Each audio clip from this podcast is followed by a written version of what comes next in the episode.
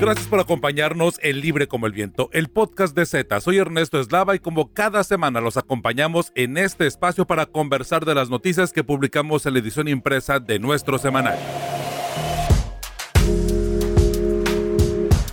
Síguenos en Facebook como Semanario Z, en Twitter como arroba Z y en Instagram como arroba Z.Tijuana. Infórmate en ztijuana.com.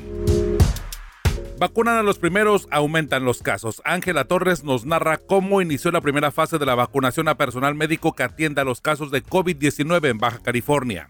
Campañas son una burla, dice Mungaray. Eduardo Andrade platicó con el ex rector de la Universidad Autónoma de Baja California, Alejandro Mungaray, que es precandidato a la gubernatura del estado por el partido Movimiento Ciudadano. Las fosas clandestinas del cártel Jalisco Nueva Generación en Baja California. Rosario Mozo y Luis Gerardo Andrade nos comparten el abandono con el que trabajan los colectivos de personas desaparecidas en Tijuana y cómo van esas investigaciones de los casos. 2021 crecerá el desempleo, subirán los precios. Julieta Aragón nos hablará de los retos económicos que enfrentan las familias mexicanas ante una crisis económica agravada por las consecuencias del COVID-19. Esto y más en la edición 2442 del 15 al 21 de enero del 2021 del semanario Z, que ya está en circulación. Estás escuchando Libre como el Viento, el podcast de Z. Llegó la vacuna Pfizer BioNTech a Baja California y el proceso propiamente lo vivió y estuvo como testigo Ángela Torres, mi compañera en Z. Platícanos, ¿cómo fue el proceso, Ángela? Hola Ernesto, buenas tardes. Eh, pues mira, el proceso fue muy rápido. La vacuna llegó el 12 de enero a alrededor de las 6.20 de la tarde a la base aérea del, ejército mexicano. Llegó esa hora y eh, rápidamente se, se firmaron los de recibido y, salió el convoy con dirección al Hospital General. Para las 7 de la tarde del, mismo día ya estaba en el Hospital General, se hizo un despliegue, un operativo de seguridad bastante fuerte por parte de la Guardia Nacional y del Ejército. Llegaron al hospital, en el hospital ya estaban eh, 19 brigadas, 19 equipos representantes de los 14 hospitales donde se está aplicando la vacuna y pues dieron fe, certificaron que la vacuna cumpliera con todo el requisito, revisaron la red de ultrafrío donde, donde viene empacada y en ese mismo instante se, salieron las brigadas a cada hospital para este, para vacunar a su personal. Eh, tengo entendido que Mexicali llegó alrededor de medianoche empezaron a, bueno, las capacitaciones ya estaban, pero pues oficialmente el proceso de vacunación comenzó la mañana del 13 de enero. ¿y cuándo comenzarán a vacunar al resto de la población o la población en general? Eh, de acuerdo al programa, empezarían con los adultos mayores, pero ¿cómo sería este proceso? Va por fases. Esta es la fase 1, que es eh, vacunar al médico de primera línea. Los médicos, enfermeras, camilleros, eh, personal de limpieza, todo lo, lo relacionado con primera línea, eh, parte operativa. La fase 2 corresponde a los, los médicos eh, y más bien personal de salud del resto de las áreas, no precisamente COVID. La tercera fase, que es donde ya nos concierne a la población, va a iniciar a mediados o finales de febrero eh, con los adultos mayores de 75 años o más. A partir de, de que comiencen a vacunar a la población general, se va a usar la vacuna AstraZeneca, ya no se va a usar la, la Pfizer, que es la que están usando ahorita para el personal de salud. Ahorita se va, se va a empezar a usar la, la, AstraZeneca, esa es una sola dosis, una vez que se ponga la dosis, eh, eh, van a pasar alrededor de 15 días para que ya empiece a surtir efecto en la comunidad, mientras que la Pfizer, la del personal de salud, eh, después de cinco días la, la, primera dosis corresponde al 52% de efectividad y cuando se pone el refuerzo dentro de 21 a 28 días ya eh, el personal de salud va a estar completamente inmunizado desde desde que se ponga el, el, refuerzo, ¿no? Entonces, eh, mediados de febrero y finales de marzo comienza la vacunación para la población adulto mayor de 5 más con la vacuna de AstraZeneca. Posteriormente, me imagino que conforme se vayan aprobando otras otras vacunas que ahorita la que está en vilo es la Sputnik, eh, Cancino y Moderna. Esas son las que están ahorita en revisión por parte de COFEPRIS. Eh, se van a distribuir, ¿no? todas son unidosis. Eh, en marzo comenzaría eh, la vacunación a personas vulnerables con comorbilidades como padecimientos cardíacos, diabetes, hipertensión, que son personas de alto riesgo para, para contraer el virus, la versión severa del virus, ¿no? Y en abril comienzan de 60, 60, 60, 50 años y de ahí va bajando abril, mayo y a partir de julio ya comenzaría la, la, la, vacunación de la población abajo de los 39 años, de 40 hacia abajo. Y Ángela, pero bueno, en el caso ya de, de, las dosis que han llegado a, a, Baja California, tocaban 14.600 dosis. ¿Por qué llegaron 9.000? Así es, tocaban 14.600 dosis de acuerdo al esquema nacional de vacunación. Sin embargo, de acuerdo con declaraciones de Alonso Pérez Rico, el secretario de Salud, eh, comentó que no iba a ser necesaria las 14.000 dosis, ya que el, el, personal de primera línea son uh, alrededor de 10.200 personas eh, de todas las instituciones en todo el estado. Entonces, la, las cajas en las que vienen los, los eh, se iba a sobrepasar, iban a llegar alrededor de, sí, las 14 mil, entonces iban a tener dosis de más. Y como está ahorita el eh, la fase 1 es de calibración, según explicó el secretario, de calibración, es decir, apenas van a ver cómo va, si, si funciona la estrategia que están implementando, si van a necesitar algún tipo de ajuste o más personal o, o van a ver las, las los obstáculos que tienen para vacunar al 100% de la población, bueno, del personal de salud en, en los cinco días que tienen, en el tiempo permitido. Entonces decidieron no pedir las 14 mil dosis para no para no perderlas, pues como quien dice, para, para primero calibrar. La segunda fase, que es cuando ya se va a vacunar al, al personal, al resto del personal de salud, al parecer sí van a pedir, eh, bueno, van a llegar alrededor de 7 mil a 10 mil dosis aproximadamente, pero ya con el conocimiento que ya tienen de esta primera etapa. Ok, y a, llega a Baja California después de, a Baja California después de 6 mil personas que han perdido la vida por, pues, por COVID-19. ¿Cuándo se podría decir que se controló esta enfermedad? Pues mira, la enfermedad va a seguir, ya va a quedar en el ambiente para siempre, ¿no? Eh, sin embargo, de acuerdo con declaraciones de expertos y también del mismo secretario de Salud, eh, ha comentado que no se va a lograr una inmunización de rebaño hasta el 2022, ya que el del 65% de la población, 65-75% de la población esté vacunada. Eh, mientras tanto, el riesgo va a continuar, las contagios van a seguir, eh, esperemos que no en exceso, pero van a continuar también. También la versión severa del, del, del virus en las personas va a seguir afectando, entonces se tienen, eh, la, la, vacuna es solo un arma más para combatir el virus, pero no es la cura definitiva. Entonces eh, se tienen que seguir con las recomendaciones, el uso de cubrebocas, mantener la distancia, usar gel antibacterial, lavarse las manos de manera constante durante 20 segundos, todo eso tiene que continuar y porque ya se tiene que ser un hábito, o sea, eso no va a cambiar, eh, por lo menos no de aquí hasta 2022 y estamos hablando de los primeros tres, cuatro meses del 2022 y no es que más. Sí, de hecho, hasta la Organización Mundial de la Salud ha comentado precisamente este panorama para quienes creen que la llegada de la vacuna es realmente, pues ahora sí que el inicio del fin, yo creo que es solamente un nuevo capítulo de esta realidad a la que tenemos que acondicionarnos, ¿no, Ángela? Sí, claro, y sí, precisamente así le llamaron a, la campaña de vacunación, el principio del fin, pero yo creo que, que yo creo que es el principio del fin del miedo, no precisamente el principio del fin de la enfermedad.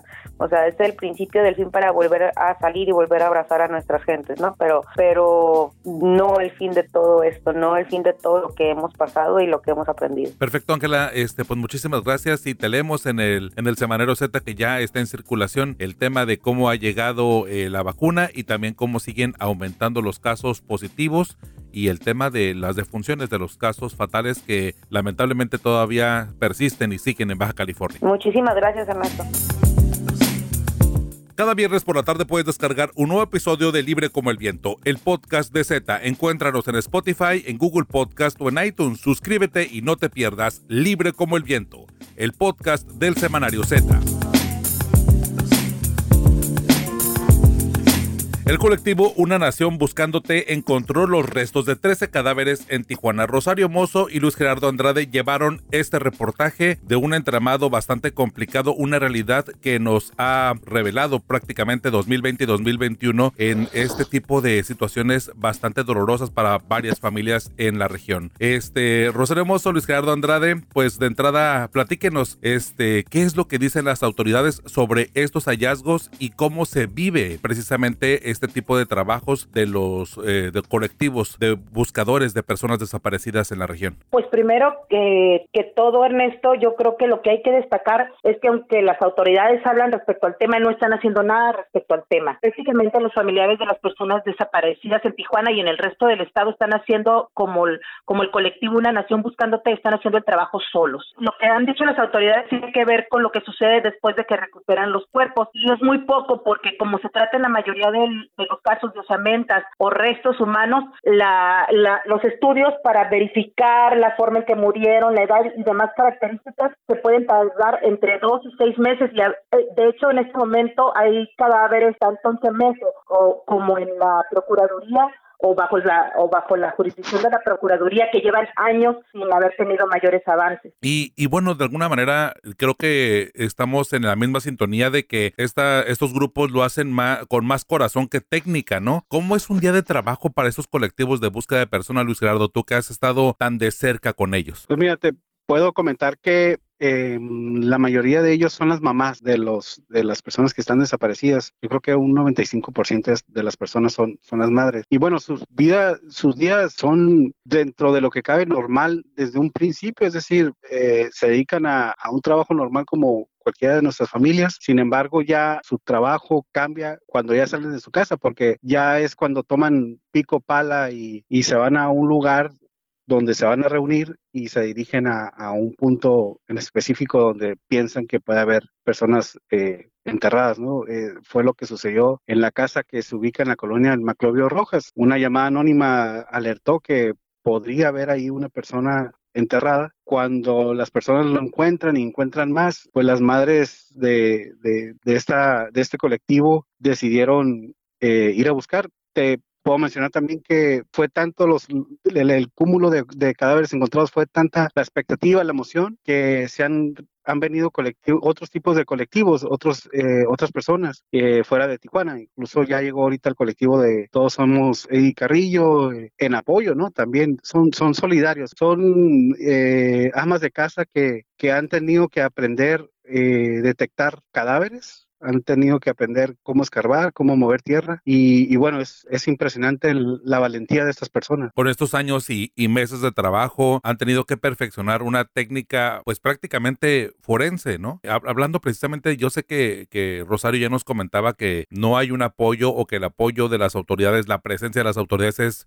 prácticamente nula, pero entonces, ¿qué tipo de apoyos están recibiendo estas, estos colectivos de manera oficial, como para identificar, como para llevar los procesos y de alguna forma, bueno, pues darles una identidad a las, a, las víctimas que se encuentran? Mira, te puedo decir que eh, de entradas lo único que hacen es eh, resguardan el, área. Y cuando digo esto es dejan una patrulla, ¿no? Un, agente nada más. El otro trabajo que sí veo que hacen es, es que son los que identifican los cadáveres con los, los el cotejo de, de, las muestras de ADN. De ahí en fuera, yo creo que es el único apoyo que, que dan. O sea, las, las, familias son las que tienen que, que, llevarse su comida, llevarse su agua, eh, transportarse, eh, hacer los trabajos de logística, de investigación, eh, escarbar. O sea, en realidad el trabajo de las autoridades es muy, muy, muy poca, muy poca. Es, es increíblemente, eh, eh, es muy desesperante incluso para mí, que soy reportero, que estoy con ellos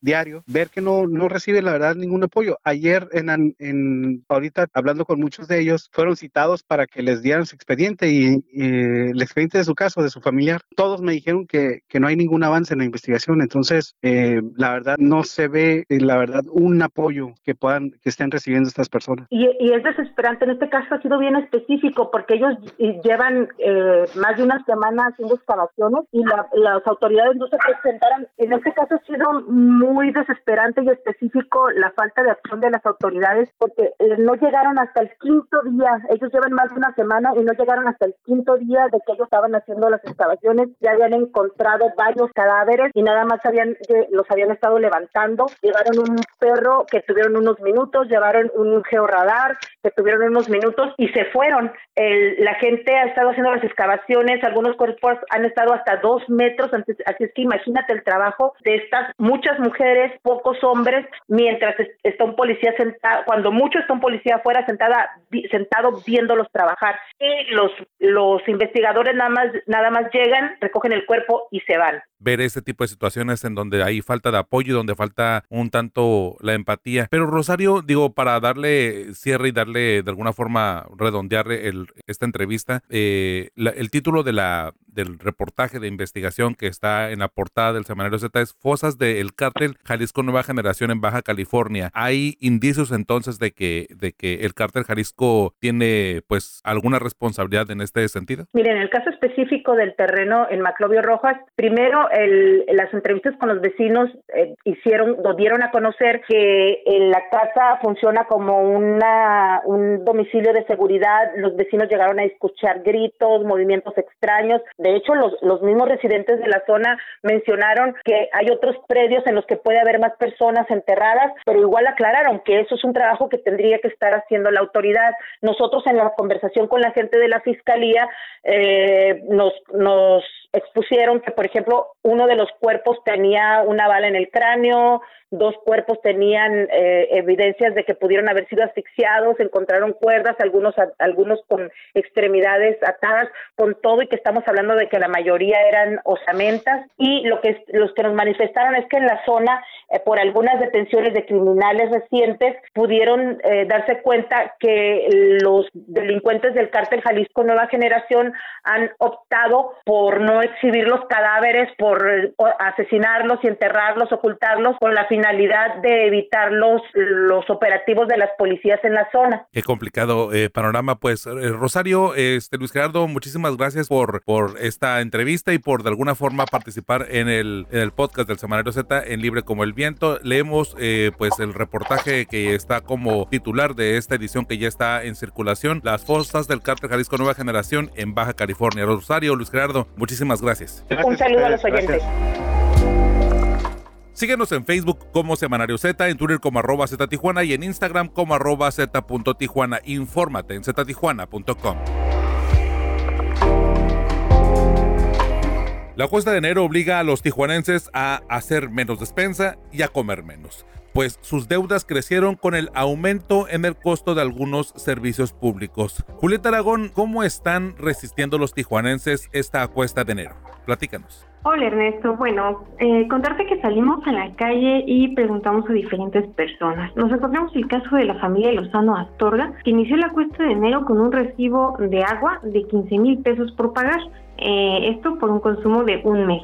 La señora Linda nos contó que actualmente su esposo, que es técnico, pues no tiene trabajo. Entonces tuvieron que hacer un convenio con la SED por 5.600 pesos para ir pagando poco a poquito. Ese es un caso, eh, pues que también en otra en otro punto de la ciudad nos encontramos con la señora Maya de Los Ángeles Quirino. Ella, eh, pues eh, se quejó, ¿verdad?, del el aumento en el precio del gas, porque particularmente el precio del litro se ha encarecido 14% en el último año. Eh, contarte también que el caso de Marisol González, eh, quien es vendedora de birria, ella pues está muy preocupada porque pues mm, en su puesto ambulante no tiene mesas y pues la afluencia ha caído 60%. Ella nos contaba que pues le ha sido muy difícil, ¿verdad?, sobrevivir durante esta pandemia. Nos dijo que em, pues eh, ha resentido mucho la carestía de alimentos y que no puede darse el lujo de que de darle a sus a sus hijos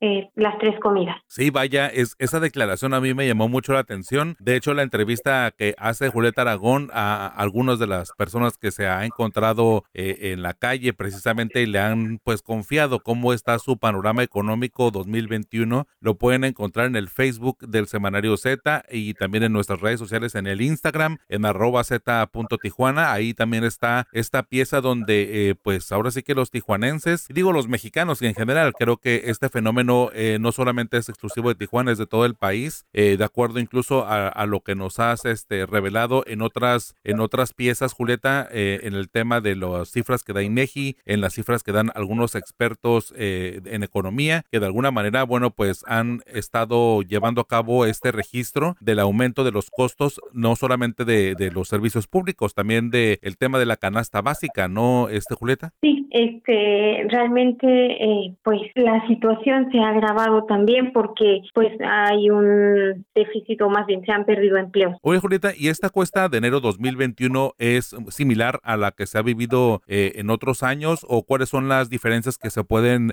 palpar a, primera instancia? Eh, pues mm, digamos que es similar en cuanto al aumento de precios, ¿verdad?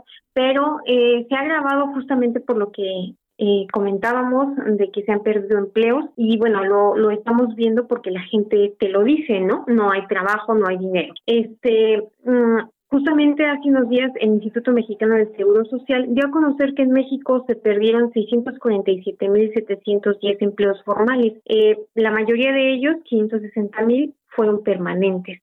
Aunque la cifra de empleos perdidos eh, fue menor a la esperada, prácticamente es la mitad de los empleos perdidos durante la pandemia y pues no se recuperaban estos empleos, ¿no? Un dato eh, también interesante es que el, el, total de empleos perdidos en 2020 prácticamente duplica a todos los empleos que se generaron en 2010. Julieta, eh, no sé, eh, visualmente yo creo que un tema del que se nota en, en estos cambios de la economía y que de alguna forma le abonan un tanto a la pobreza o un tanto la debilidad del poder adquisitivo de las familias es ver en la vialidad pública eh, un aumento pues visiblemente considerable. No me atrevo a dar un cálculo, creo que incluso las autoridades serán muy difícil de encontrar esa estadística por el tema de que pues seguramente no hay ni siquiera permisos municipales para esto, pero vemos eh, pues comercio ambulante, comercio eh, en la vía pública cada vez con mayor protagonismo en las banquetas. Entonces no sé si esto le suma a al impacto que has este, documentado eh, sobre la pobreza? ¿O qué impacto tú ves ahí o qué te han dicho los economistas sobre el impacto que tendrá todo este movimiento económico, eh, toda esta, vamos a llamarla así, recesión en la pobreza? Sí, mira, el investigador de la UABC, Roberto Fuentes Contreras, este, fue el especialista que entrevistamos, él nos comenta que es claro, ¿verdad?, que se está incrementando la pobreza en nuestro país. Eh, datos del Consejo Nacional de Evaluación de la Política de Desarrollo Social, el CONEVAL, indican que al tercer tercer trimestre de 2020, el ingreso laboral per cápita, es decir, de cada persona, disminuyó 6.7% en términos anuales. Eh, un dato muy interesante es que mm, la pobreza laboral, es decir, el porcentaje de las personas con un ingreso laboral o, producto de, su trabajo inferior al valor de la canasta alimentaria pasó de 38.5 a 44.5%. Y esto se reflejó en que, bueno, 28 de las 32 entidades tuvieron ese incremento en la pobreza laboral. Algo también que eh, ah, pues marca verdad este organismo encargado de medir la pobreza en México es que la brecha entre quienes perciben más ingresos y los que perciben menos ingresos se ha ampliado. Eh, por ejemplo, eh, señala que al tercer trimestre de 2020 el ingreso laboral per cápita promedio del 20% de la población que percibía más recursos representó 146.3 veces más que el 20% de la población con el menor ingreso. Es decir, que el aumento, si lo comparas con lo que pasaba en 2019 ha sido exponencial, porque en 2019 eh, realmente representaba el 34.3 veces. Pues vaya, vaya estadística que seguramente irá cambiando, ¿no, Julieta? De verdad que eh, vamos a vivir un 2021, sí, con la esperanza de la llegada de la vacuna del COVID-19, pero también este, con un tema de una dificultad de adaptarnos a la nueva realidad económica y del sector productivo que seguramente pues va a tener sus sorpresas, va a tener sus retos, que lo iremos viendo durante lo que resta de este año y por qué no decirlo, hasta del próximo 2022 en donde pues esperemos que ya el tema de la de, la vacuna llegue al pues al menos al 70% de la población en México.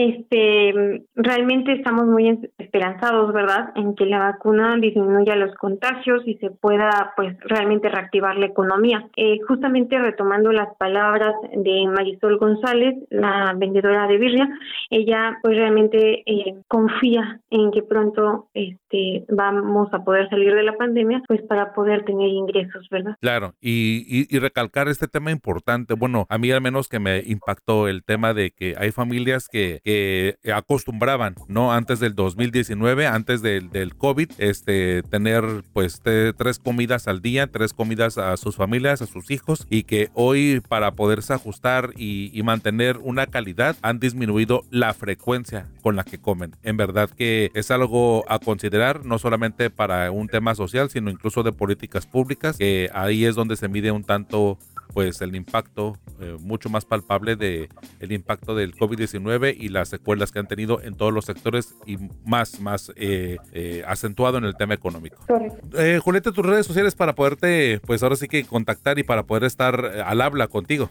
pues mi Twitter es arroba de alabe y mi correo electrónico es juli.ara.dom arroba gmail.com. Muchísimas gracias Julieta, estamos al habla. Estás escuchando Libre como el Viento, el podcast de Z.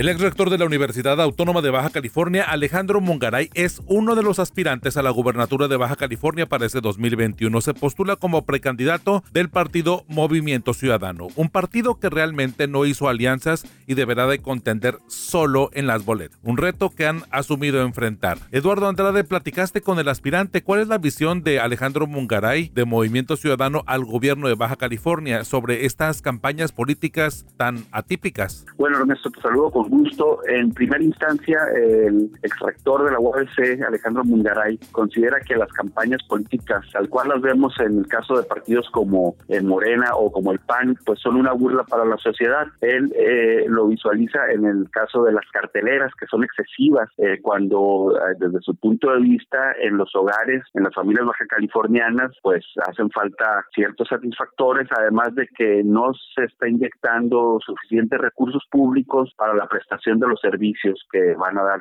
en beneficio de las familias. Por otro lado, también dice que pues la inyección de recursos eh, no es sinónimo del triunfo en las urnas. Él menciona el caso del gobierno de Peña Nieto, dice que en esa administración se destinaron en los últimos dos años 8% del PIB para posicionar al PRI y el candidato presidencial en 2018, José Antonio Mit, pues no ganó. Tampoco acá en Baja California, en 2019, eh, él eh, comenta que Kiko Vega, cuando fue gobernador, pues también destinó recursos y movió muchas estructuras, sin embargo, el candidato en 2019, Oscar Vega, quien contendía para la gubernatura tampoco ganó. Ok, ¿y, qué, y, qué opina acerca de, de, ser abanderado de un partido que no suscribió ningún convenio de coalición, no salió con otro partido?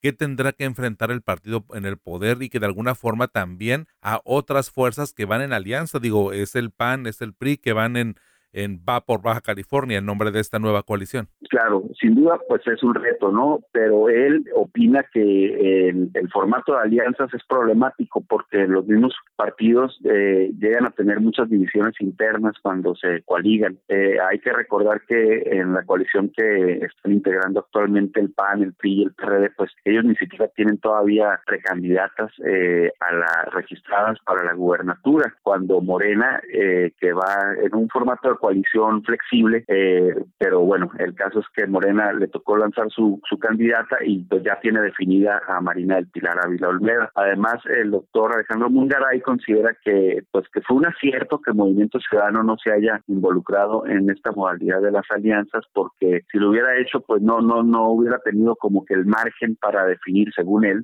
su visión eh, de lo que la ciudadanía está demandando. Claro. Oye Eduardo, este ¿cuál será la campaña de o cómo será la campaña precisamente de, Alejandro Mongaray? ¿Cuál va a ser eh, la estrategia que utilicen? Porque si bien es cierto, Movimiento Ciudadano relativamente Baja California tendrá una estructura en desarrollo y a comparación de, de las otras alianzas, de los otros partidos, de entrada desde ahí ya tienen una, una clara desventaja y por otra parte, bueno, de pronto también la popularidad gana un terreno importante y al rector pues prácticamente se le ha dejado de ver al menos durante más de cinco años. Claro, él insiste en un proselitismo austero, ¿no? Se va por, por el discurso en estos momentos de la austeridad y pues dice que en caso de que llegue a hacer uso de las carteleras, pues que sean las menos posibles, ¿no? Y en este caso también está priorizando eh, hacer uso de las redes sociales. Eh, dice también que esta cuestión de, de promoverse o de tratar de posicionarse por la vía digital, pues tiene que ver mucho con los tiempos actuales de pandemia, de COVID-19,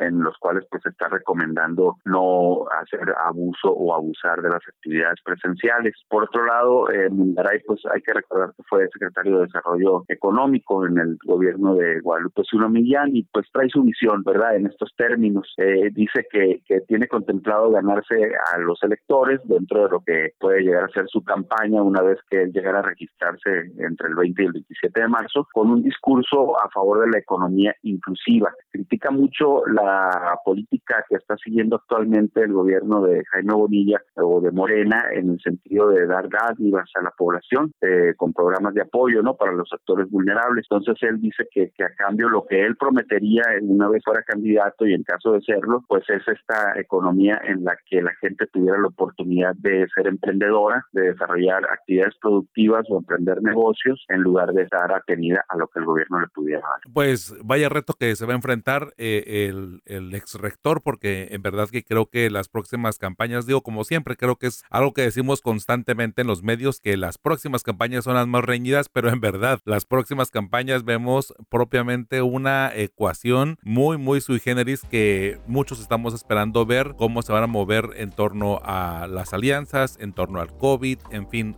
hay muchos, muchos, eh, muchas piezas en este nuevo ajedrez. Eh, Eduardo, tus redes sociales, cómo poderte contactar para poder empezar a, pues, a discutir, a debatir sobre lo que has escrito en el semanario Z que ya está en circulación. Claro que sí, Ernesto, con gusto. Bueno, mi Facebook es Eduardo Andrade Uribe y mi correo electrónico es eduandradeu.gmail.com. Muchísimas gracias, Eduardo, y pues estamos al habla y pues mucho éxito en este 2021. Muchas gracias, Ernesto. Igualmente, gusto en saludarte.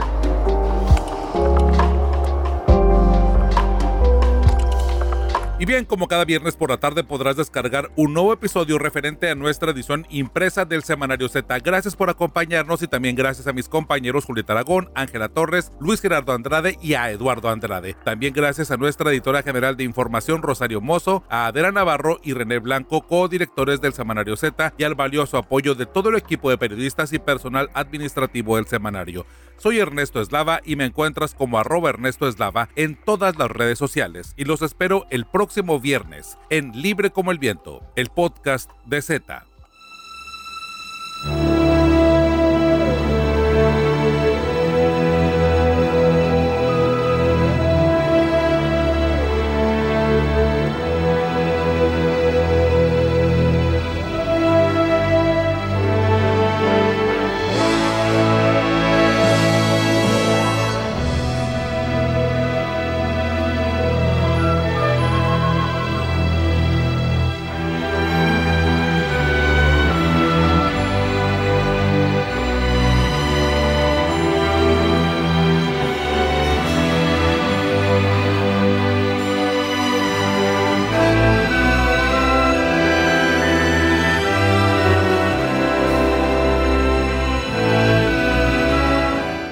Hace 20 años, el 15 de enero del 2001, Gustavo Cerati lanza 11 episodios sinfónicos, disco en vivo grabado en el Teatro de la Avenida de Buenos Aires. El álbum consiste en el trabajo del director Alejandro Terán sobre las canciones de Cerati y Soda Stereo, acompañado de 40 músicos. Escuchemos Corazón del Ator y nosotros nos reencontramos el próximo viernes en Libre como el Viento, el podcast de Z.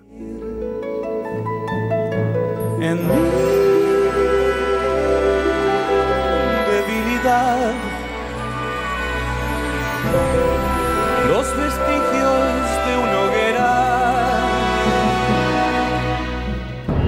Mi corazón se vuelve delator, traicionándome.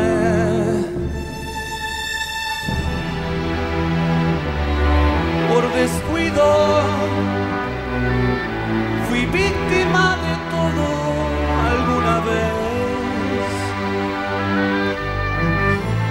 Ya lo puede percibir, ya nada puede impedir. En fragilidad es el curso de las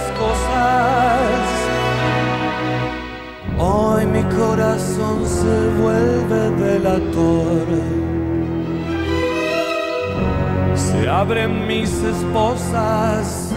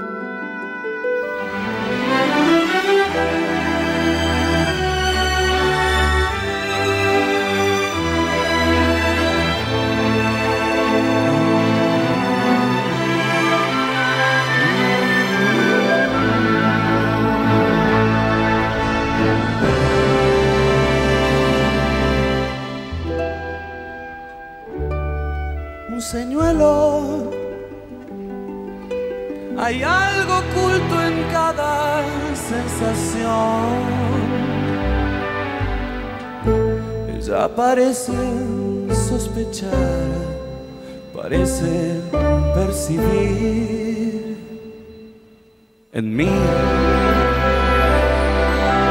de aquel amor es como un océano de fuego. Oh, mi corazón se vuelve delator la fiebre volverá.